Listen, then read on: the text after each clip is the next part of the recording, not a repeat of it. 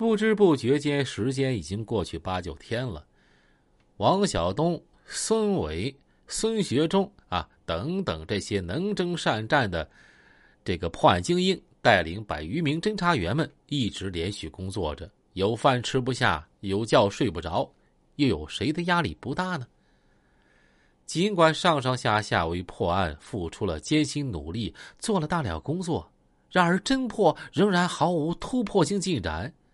两名杀手到底来自何方，又藏身何处？他们的幕后指使者到底是谁呢？唯一之途啊，就是加大重点部位的侦查力度。随着侦破工作的逐渐全面推开，董二愣、孙继强等人带有黑社会性质的犯罪团伙的许多犯罪事实也逐步暴露出来。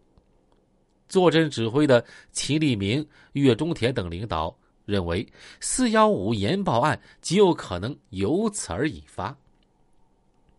这两个带有黑社会性质的犯罪团伙，在火并杀人的道路上越走越远，越干越大，其手段之残暴，气焰之嚣张，几乎到了丧心病狂、无以复加的地步。了解案件发生前的每一个人和每一件事，包括每一个细枝末节，都是重要的。谁敢说，在那些表面看起来似乎属于两个团伙火并的现象后面？没有隐藏着更大的阴谋和杀机呢？根据省市领导的指示，专案指挥部迅速行动，决定开展一次打黑涉枪犯罪的专项斗争。省公安厅对桦甸市四幺五串案给予了极大关注。赵永吉厅长、陈占旭副厅长多次听取汇报，指导工作。侦破工作一步步向前推进，但是江晓东、于秀波、童海良和另外一个神秘杀手仍然下落不明。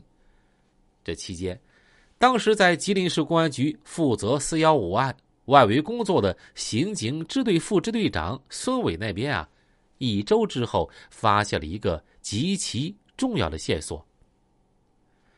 足智多谋、破案经验相当丰富的孙伟。得知当时江晓东、于秀波二人仓皇出逃之后，他们知道在华店惹了这么大的事儿，再想回吉林是不可能了。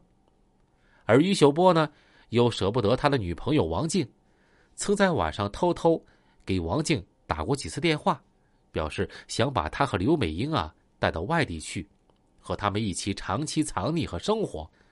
而一直也在密切关注王静和刘美英的孙伟，通过先进的技术手段，也在不断的获知江晓东和于秀波二人的去向。孙伟一面组织侦查员进行长途追捕，一面部署继续秘密监控于秀波、江晓东二人的动向。另一方面，又派人把王静和刘美英接到公安局。他认为啊，下落不明的于秀波说不定哪天。还会和王静联系，那么这里面就出现一个不大不小的难题。按照国家有关规定，王静、刘美英不属于违法犯罪嫌疑人，因此对他们的留置盘查最多不能超过二十四小时。超过这个时间之后，侦查员就只能辛苦点无论在家在单位，还是他们到洗浴中心去，侦查员啊都要陪宿。在既不能办任何手续强行羁押，又不能采取其他强行措施进行控制的情况下，更不能丢失了这个线索，丢失了这条线啊！他们再没了，怎么抓于秀波二人呢？自从于秀波的女朋友王静、江晓东的女朋友刘美英二人表示愿意协助公安机关工作之后，由于他们是女孩子，刑警们啊，整天跟着他们不方便。尤其到了晚上，一旦有情况，他们无法及时和孙伟等侦查员联系，也无法控制。期间，王静态度常有反复不稳定，因为作为少女，于秀波毕竟是王静第一个现身的男人，他不希望自己至今仍然钟情的于秀波被抓住，但同时啊，他也知道不配合公安局不行，因此有些消极。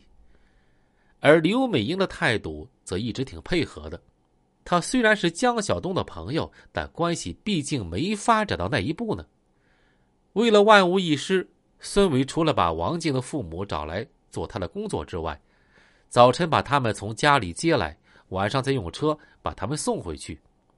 无论在家还是在公安局，大家都把他们当做自己的孩子一样，还安排支队政治处副主任张丽丽、调度室副主任王丹。技术大队教导员马红三个女同志照顾他们的生活。